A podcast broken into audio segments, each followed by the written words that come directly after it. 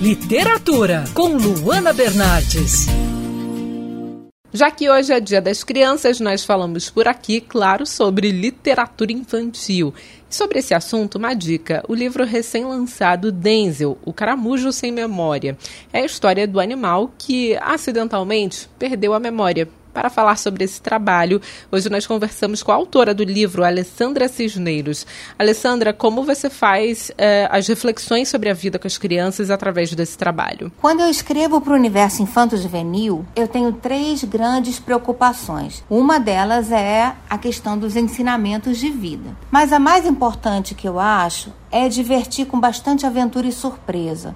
Por quê? Porque criança precisa brincar. O livro precisa ser uma forma de brincadeira, de diversão. O outro ponto é educar academicamente.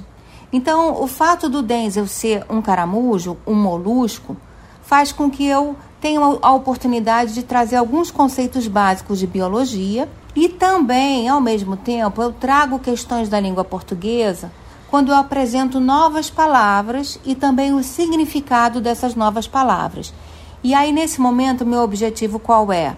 O objetivo de aumentar o vocabulário da criança. E aí sim, por último, educar para a vida, mas é de uma forma bem natural, com os ensinamentos embutidos na história. Então, em Denzel, eu vou tratar de assuntos como amor, amizade, família, autoconfiança, buscar os objetivos, não se deixar abalar pelas dificuldades, cuidar do bem-estar da natureza, buscar o seu eu interior e a aceitação. Tudo isso de uma forma bem doce, lúdica, engraçada e emocionante. E como é feita a abordagem do bullying, um tema super importante que é abordado no seu livro, né? Como você faz essa abordagem?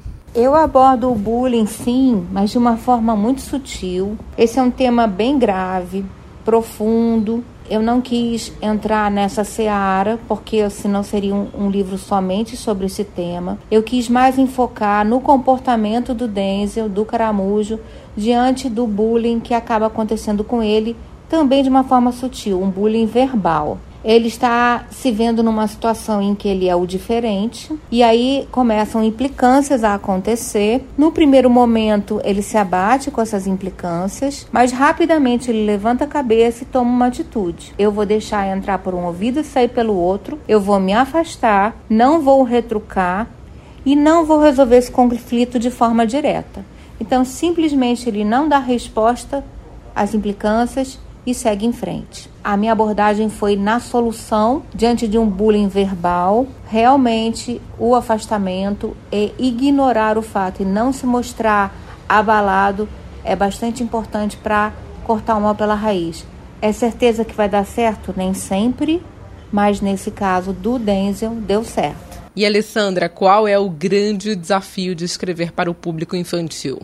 O grande desafio em escrever para o público infantil de hoje é acompanhar essas cabecinhas hiperestimuladas, ajudando com que elas possam estabelecer lógica em tudo que absorvem e principalmente fazendo com que essas crianças se conectem com as suas emoções. E para isso, é necessário escrever livros que abordem temas que provoquem a curiosidade e o encantamento. Eu escolhi Denzel, um caramujo, porque a falta de memória que o assombra oculta uma grande e inesperada surpresa. Uma surpresa que é da natureza, bela e grandiosa como a própria natureza. Não é sobrenatural, nem alienígena. É natural e mesmo assim é incrível e surpreendente. Talvez as crianças leitoras de Denzel tenham um caramujo em seu jardim, ou na praia, ou no lago perto de suas casas e nunca repararam o quanto é especial esse animalzinho. Denzel é flácido, lento, enxerga mal, mas é encantador e cheio de habilidades. Como fazer um caramujo ser interessante? Explorando a força que as palavras escritas têm, principalmente quando elas são associadas a uma imagem bem feita. Eu sou suspeita, mas acho que Denzel, caramujo sem memória, é uma história poderosa que vai agradar crianças e adultos. Essa que você ouviu foi entrevista com Alessandra Cisneiros, autora do livro Denzel, Caramujo Sem Memória. Eu sou a Luana Bernardes e você pode ouvir mais da coluna de literatura acessando o site bandnewsfmrio.com.br clicando em colunistas. Você também pode acompanhar as minhas leituras pelo Instagram Bernardes Luana, Luana com dois N's. Quer ouvir essa coluna novamente? É só procurar nas plataformas de streaming de áudio. Conheça mais dos podcasts da Band News FM Rio.